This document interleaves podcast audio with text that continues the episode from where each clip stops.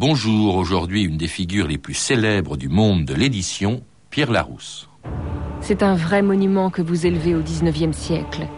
Donnez enfin à la magnifique encyclopédie de Diderot un pendant plus grandiose encore sera pour l'éditeur la fortune et pour l'auteur la gloire. Victor Hugo à Pierre Larousse, 1864.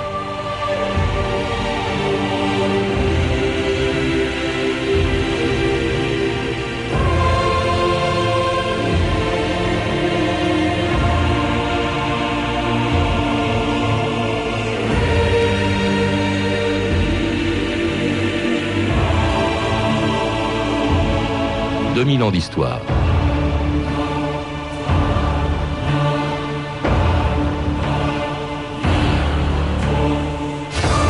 C'est une des entreprises les plus extraordinaires du 19e siècle. Une encyclopédie de 20 700 pages et 483 millions de signes. Un projet tellement démesuré que son auteur avait lui-même prévu qu'il finirait un jour par le dépasser. Mon unique enfant, écrivait Pierre Larousse, fut mon grand dictionnaire universel du 19e siècle. Il me survivra, dépassera la notoriété de son rédacteur et finira par le faire oublier. Son œuvre, en tout cas, a si profondément marqué des générations de Français qu'on oublie parfois que Pierre Larousse n'est pas le nom d'un dictionnaire, mais celui d'un homme, un instituteur du XIXe siècle, devenu un auteur, un éditeur et un imprimeur, dont l'entreprise aujourd'hui est restée fidèle à la très belle devise de son fondateur, instruire tout le monde sur toute chose. Et c'est souvent dans un Larousse que depuis 150 ans, des millions de Français ont découvert leur langue, leur histoire et le monde qui les entoure. C'était le dictionnaire. enfin, moi, j'avais mon dictionnaire dans mon sac. Écoutez, à l'école primaire, moi, je me souviens, quand j'étais gosse, en quittant l'école primaire, on avait un dictionnaire Larousse offert par le conseil municipal. Et beaucoup d'écoles primaires offraient le petit Larousse comme cadeau de certificat d'études. Et comment vous vous en serviez du petit Larousse quand vous étiez enfant? Eh bien, disons, je regardais beaucoup les images. Puis les pages roses. Ça m'intriguait, les pages roses. On disait les images, on disait les pages roses, ah les planches en couleur avec les drapeaux les drapeaux, reproduisait. J'ai connu toutes les maisons de la campagne, là où je vivais. Eh bien, il y avait, c'est sûr, un livre dictionnaire. il y avait au moins un livre, c'était le dictionnaire. Et puis, comme œuvre d'art, il y avait l'almanach des PTT. hein c'est vrai, c'est vrai. le chasseur, le chasseur français. le chasseur français. Pascal Horry, bonjour. Bonjour Patrice Gélinet. Je ne sais pas si vous avez chez vous le chasseur français ou l'almanach des PTT, mais il y a sûrement au moins euh, un Larousse. Ce qui est étrange quand même, c'est que tout le monde connaît le nom de Pierre Larousse pour avoir feuilleté un jour un de ses dictionnaires, et alors que c'est un inconnu, on ne sait absolument pas qui il était, ce qu'il a fait, quand même quand il a vécu. Oui, un inconnu célèbre, c'est un de ces noms communs qui sont d'abord un nom propre, qui était porté en propre, en effet, par un instituteur, un de ces nombreux instituteurs qui ont décidé d'abandonner l'enseignement, ou que l'enseignement a abandonné, comme Hachette d'ailleurs, hein, mhm. l'autre grand nom de l'édition populaire euh, française, juste la génération d'avant, qui est également un instituteur qui, pour des raisons politiques, euh, c'était sous la Restauration, a été obligé euh, de changer de, de, de, fonction et de vocation et de devenir pédagogue. Bon, Larousse a suivi en partie pour des raisons politiques et en partie pour des raisons euh, d'opportunité, le même chemin. C'est un homme qui était profondément pédagogue. Alors, il faut rappeler qu'il est né en 1817 à Toussy, euh, dans Lyon, euh, pas tellement disposé ou prédisposé à écrire un jour un grand dictionnaire ou une grande encyclopédie. Hein. Son père était forgeron, je crois. Euh, sa mère était aubergiste. Et lui, alors, il décide d'être instituteur. Et c'est ça, vous, vous, évoquiez ces grands auteurs de dictionnaires qui étaient des instituteurs, un peu déçus par la pédagogie de l'époque, je crois. Vous dites dans, dans, un livre, dans un lieu de mémoire de, de Pierre Nora, vous évoquez Pierre Larousse, vous dites c'était avant tout un vulgarisateur. euh, Oui, il faut imaginer ce qu'était une pédagogie encore très autoritaire, très répétitive, un petit peu coranique quand même, euh, sans exagérer, avec des, écoles à classe unique, souvent euh, aux effectifs pléthoriques, dans une France où la vie quotidienne était extrêmement pénible. D'ailleurs, entre parenthèses, on y reviendra tout à l'heure, mais euh, Larousse revient sur son enfance, hein, revient sur cette campagne de Lyon, revient sur la vieille école qu'il a connue dans les articles du dictionnaire, parce qu'il faut le savoir, ces dictionnaires et surtout le grand dictionnaire sont aussi une autobiographie Ah oui, Larousse. oui, hein. oui, il parle, il parle à la première Ah, il personne parle, très il souvent. parle de lui sans arrêt. Alors, il quitte son métier d'instituteur en 1840, il va à Paris. Je ne sais pas s'il a encore l'idée, Pascal Horry, de, de rédiger ses dictionnaires, euh, mais alors, il, il- il va partout, il, il hante les bibliothèques, euh, il va à Sainte-Geneviève, il va aussi suivre les cours euh, en auditeur libre à la Sorbonne, euh, il va au Collège de France, et puis alors, il s'intéresse à tout, toutes les disciplines l'intéressent. c'est quand même un monstre, hein, Larousse. C'est un homme qui veut tout absorber, c'est une grande éponge, et euh, finalement, il aura le coup de génie de, se dire, mais au fond, euh, je peux re- re- restituer ça sous la forme de dictionnaire et d'encyclopédie, mais son, son vertige dont il mourra, parce qu'il mourra de surmenage, c'est de tout maîtriser et de tout transmettre. Hmm. Et alors, bon, il écrit un premier livre, là, le pédagogue ressort, son premier livre en 1849, il est un peu oublié, ça s'appelle Lexicologie de l'école primaire, hein, sur l'étude du vocabulaire, c'est destiné aux enseignants. Et puis alors, il se met à son compte en 1852 avec euh, son quelqu'un qui sera son collaborateur pendant plusieurs années, euh, Augustin Boyer. Qui est également un ancien instituteur, ouais. d'ailleurs, déçu, euh, reconverti. Et, et ils fondent, il y a tout juste euh, 150 ans, la librairie Larousse et Boyer. Au début, ça s'appelait comme ça. Pourquoi être à la fois auteur, imprimeur et éditeur? C'était souvent le cas à l'époque, et puis ils ont senti qu'ils pouvaient rapprocher leurs compétences. Boyer était quand même plutôt euh, l'entrepreneur, Larousse était l'homme qui avait une idée par minute. Euh, ils se sont bien bien complétés, et ensuite d'ailleurs, euh, on peut dire qu'à chaque génération, la maison Larousse a trouvé des gens qui étaient l'un plutôt le financier, l'autre le Mhm. concepteur, hein, comme Claude Auger par exemple, dont on parlera peut-être tout à l'heure. Et, et alors le succès vient très vite avec d'abord le nouveau dictionnaire de la langue française en 1856, l'ancêtre du Petit Larousse, un succès énorme, 200 Oui, 000. c'est c'est ça qui fait la fortune de la maison et, et la réputation de Pierre Larousse. Mm. 200 000 exemplaires euh, dès la première année. Euh, On a retrouvé euh, un exemplaire euh, annoté, visiblement beaucoup consulté, de l'impératrice Eugénie, plus tard, que- qu'elle a dû consulter en exil, ce qui prouvait d'ailleurs euh, l'excellence de l'ouvrage parce que le Second Empire a été la bête noire de Pierre Larousse. Mhm. Eh bien, euh, l'impératrice Eugénie, dans son exil, euh, était bien obligée d'utiliser le petit Larousse, enfin l'ancêtre du petit Larousse. Et puis alors c'est aussi, aussi Pascal Horry sous le Second Empire en 1863 qui lance un projet qu'on peut vraiment qualifier de pharaonique. C'est ce grand dictionnaire universel du 19e siècle. hein, je le disais tout à l'heure, 20 700 pages, 483 millions euh, de signes, ce que Pierre Larousse appelait lui-même euh, son unique enfant, qui va mettre quand même 13 ans, euh, euh, qui va être 13 ans en gestation, puisque le dernier volume sera en 76, après la mort de, de Pierre Larousse. C'est pas nouveau cette encyclopédie, il faut rappeler. D'ailleurs, Larousse lui rend hommage, euh, l'œuvre de Diderot et d'Alembert, l'encyclopédie qui a été publiée un siècle auparavant.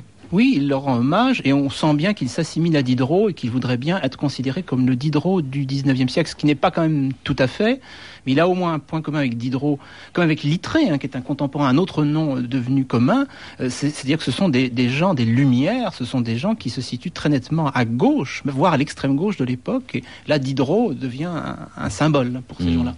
Et puis surtout des gens qui parlent à la première personne, ça c'est très curieux, on ne trouve pas ça aujourd'hui dans l'encyclopédie.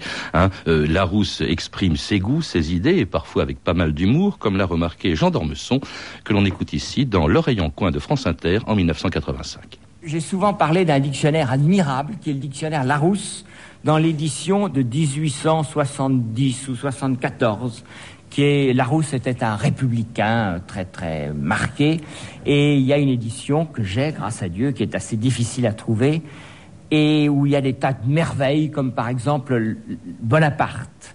Si vous, si vous avez cette édition, regardez-la et à Bonaparte vous verrez général français né à Ajaccio le 15 août 1769, mort à Saint-Cloud le 18 Brumaire 1799.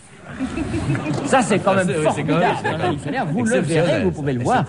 Parce que ça veut dire, n'est-ce pas, que le, le général républicain est mort ce jour-là et qu'après, il y a un tyran qui est arrivé au pouvoir.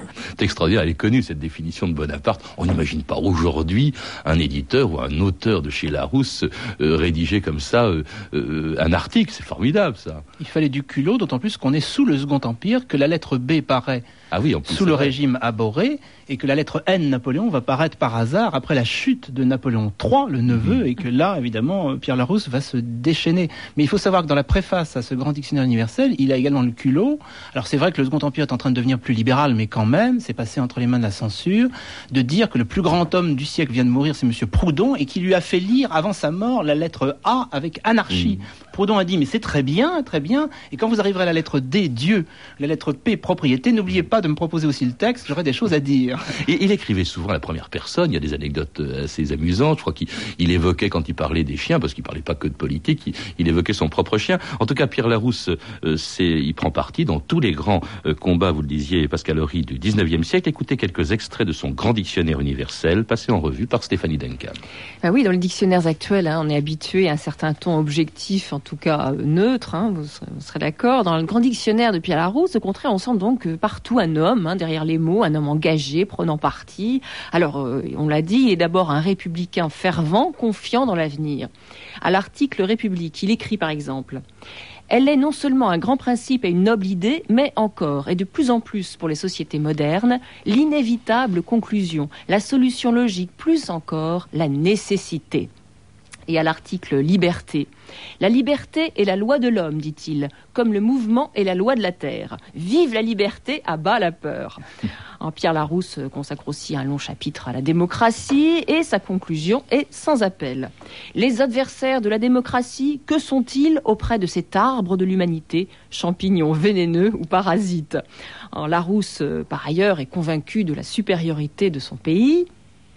France, dit-il, État de l'Europe occidentale, que son heureuse conformité géographique, son histoire, sa littérature, ses arts et son industrie ont placé au premier rang des États civilisés.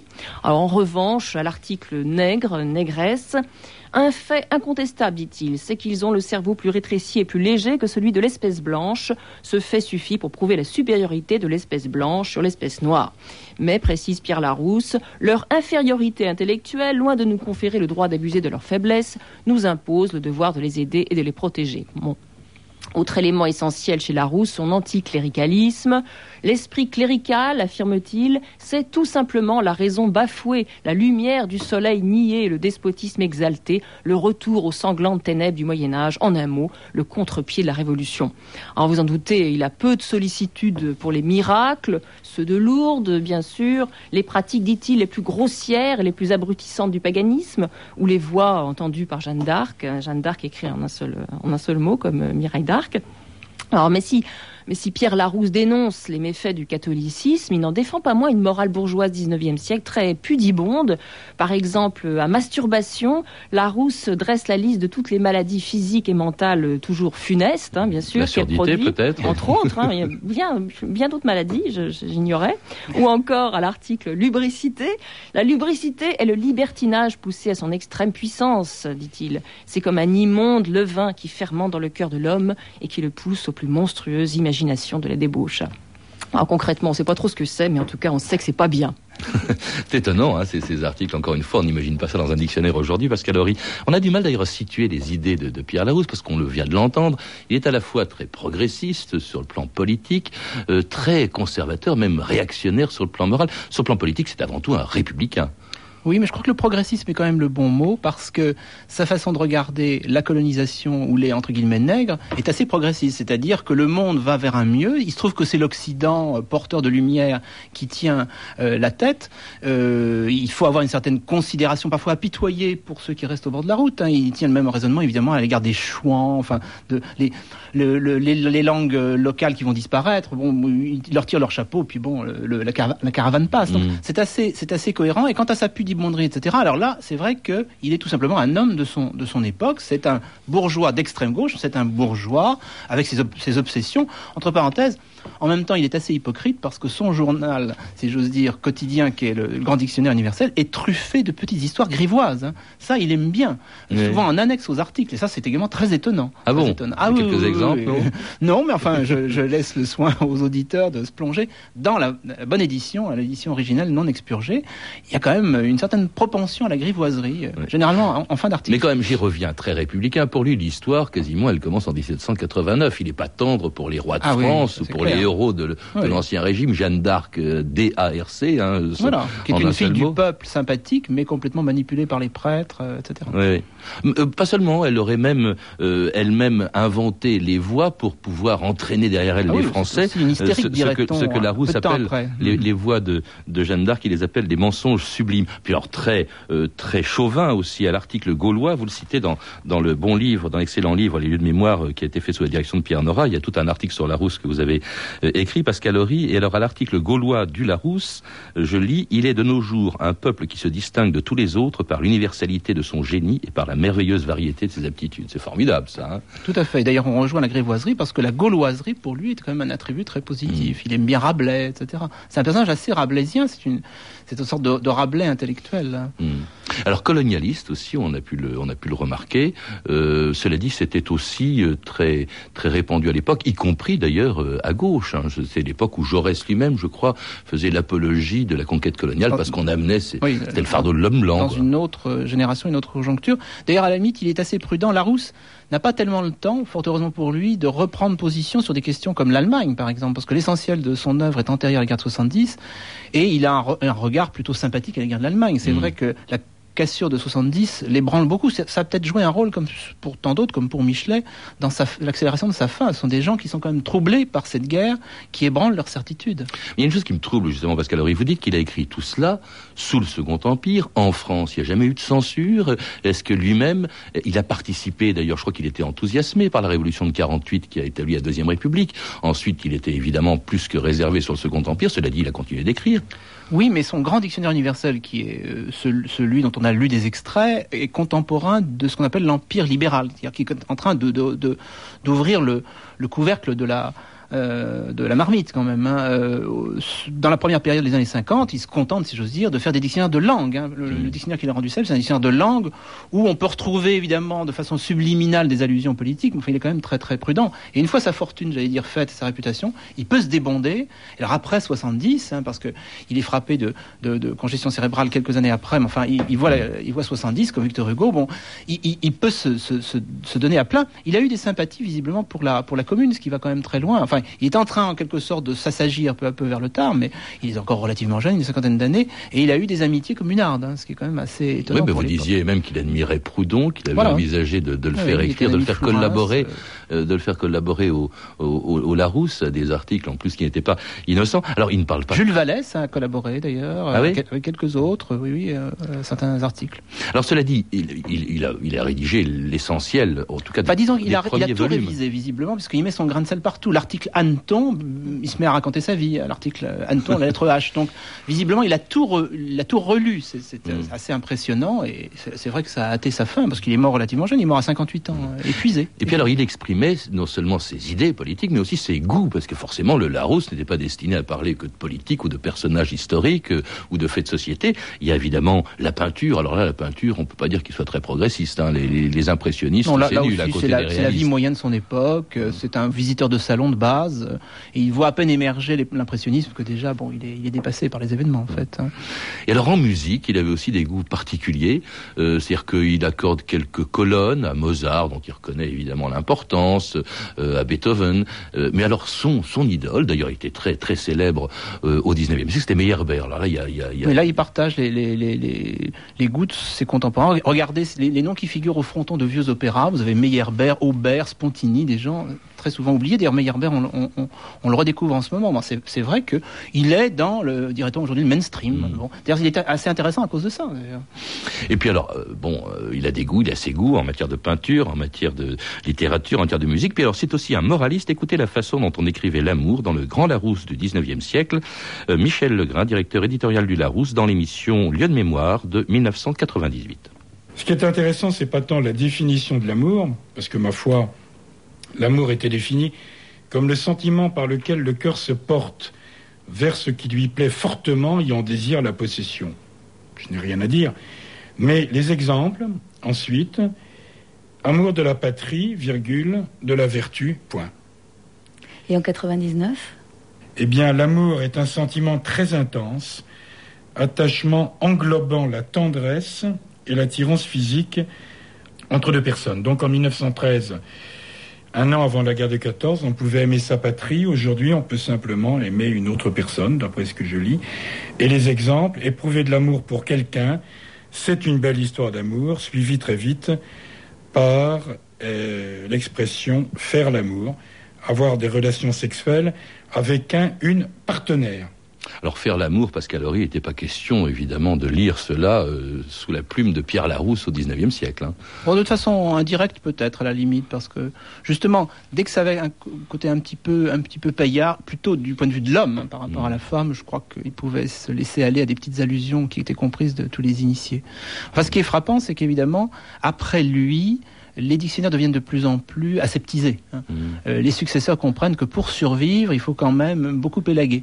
Et, très vite, on, on, voit que le ton, le ton baisse jusqu'à ce qu'on verse presque dans l'excès inverse, c'est-à-dire que ça devient extrêmement prudent et, à certaines époques, dans les années 20, très timoré. Quoi. Alors après lui, vous dites, il faut rappeler qu'il il a été atteint, je crois, d'une attaque cérébrale en 1971. Mhm. On peut évidemment lier euh, sa mort à son travail, qui était immense, que salle, puisqu'il relisait tout, il écrivait mhm. quasiment, euh, il a, écrit, il a pratiquement tout écrit jusqu'à la lettre D, presque mhm. seul, enfin pas avec quelques collaborateurs. Il n'a donc pas vu euh, paraître le dernier volume, le 15e volume de son grand dictionnaire, qui est paru en en 1876. Lui, il est mort en 75, je crois, euh, Pascal Horry. Euh, il n'a pas vu, à l'époque, ça ne s'appelait pas le Larousse. Je crois que c'est le nom qu'on lui a donné après. universel du 19e siècle. Il n'aurait pas eu la prétention de dire que c'était le Larousse. C'est la population, c'est un peu comme pour la Tour Eiffel qui, qui a baptisé. Et ce qui fait que les successeurs, eux, ont très bien compris, parce que parmi leur, euh, leur euh, intelligence, leur coup de génie, ils ont inventé des Larousse. Ils ont d'ailleurs spécialisé, on a vu apparaître au début du siècle, le Larousse médical, le Larousse agricole. On a, on a décliné l'expression mmh. Larousse. Et Claude Auger, qui est un personnage important vers 1900, euh, a effectivement décidé d'appeler Larousse certains dictionnaires, en particulier le petit Larousse illustré. Parce mmh. que l'autre dimension importante, c'est qu'à l'époque de Larousse, pour des raisons techniques et financières, on ne peut pas guère illustrer. Il y a les lettrines en, début de, lettres de l'alphabet, mais c'est à peu près tout.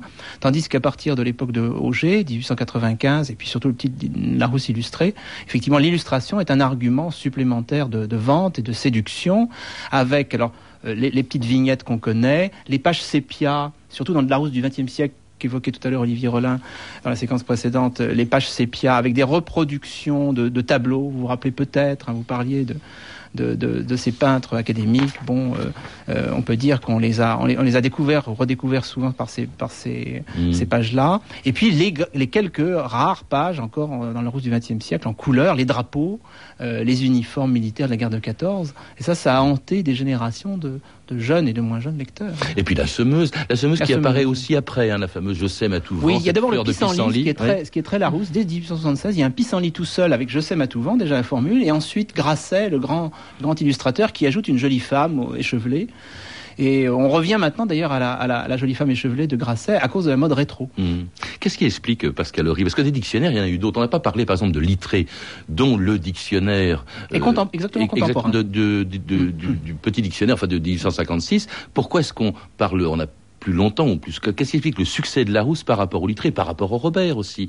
Il y a d'abord le succès du vivant de Larousse qui est dû d'abord à son sens pédagogique euh, perceptible dans le premier dictionnaire, ensuite à son engagement politique qui fait quand même que l'histoire le rejoint et que les républicains lui font fête quand même à la fin. Il fait partie du Panthéon avec Victor Hugo qu'on vient de citer, Michelet et tout cela. Bon.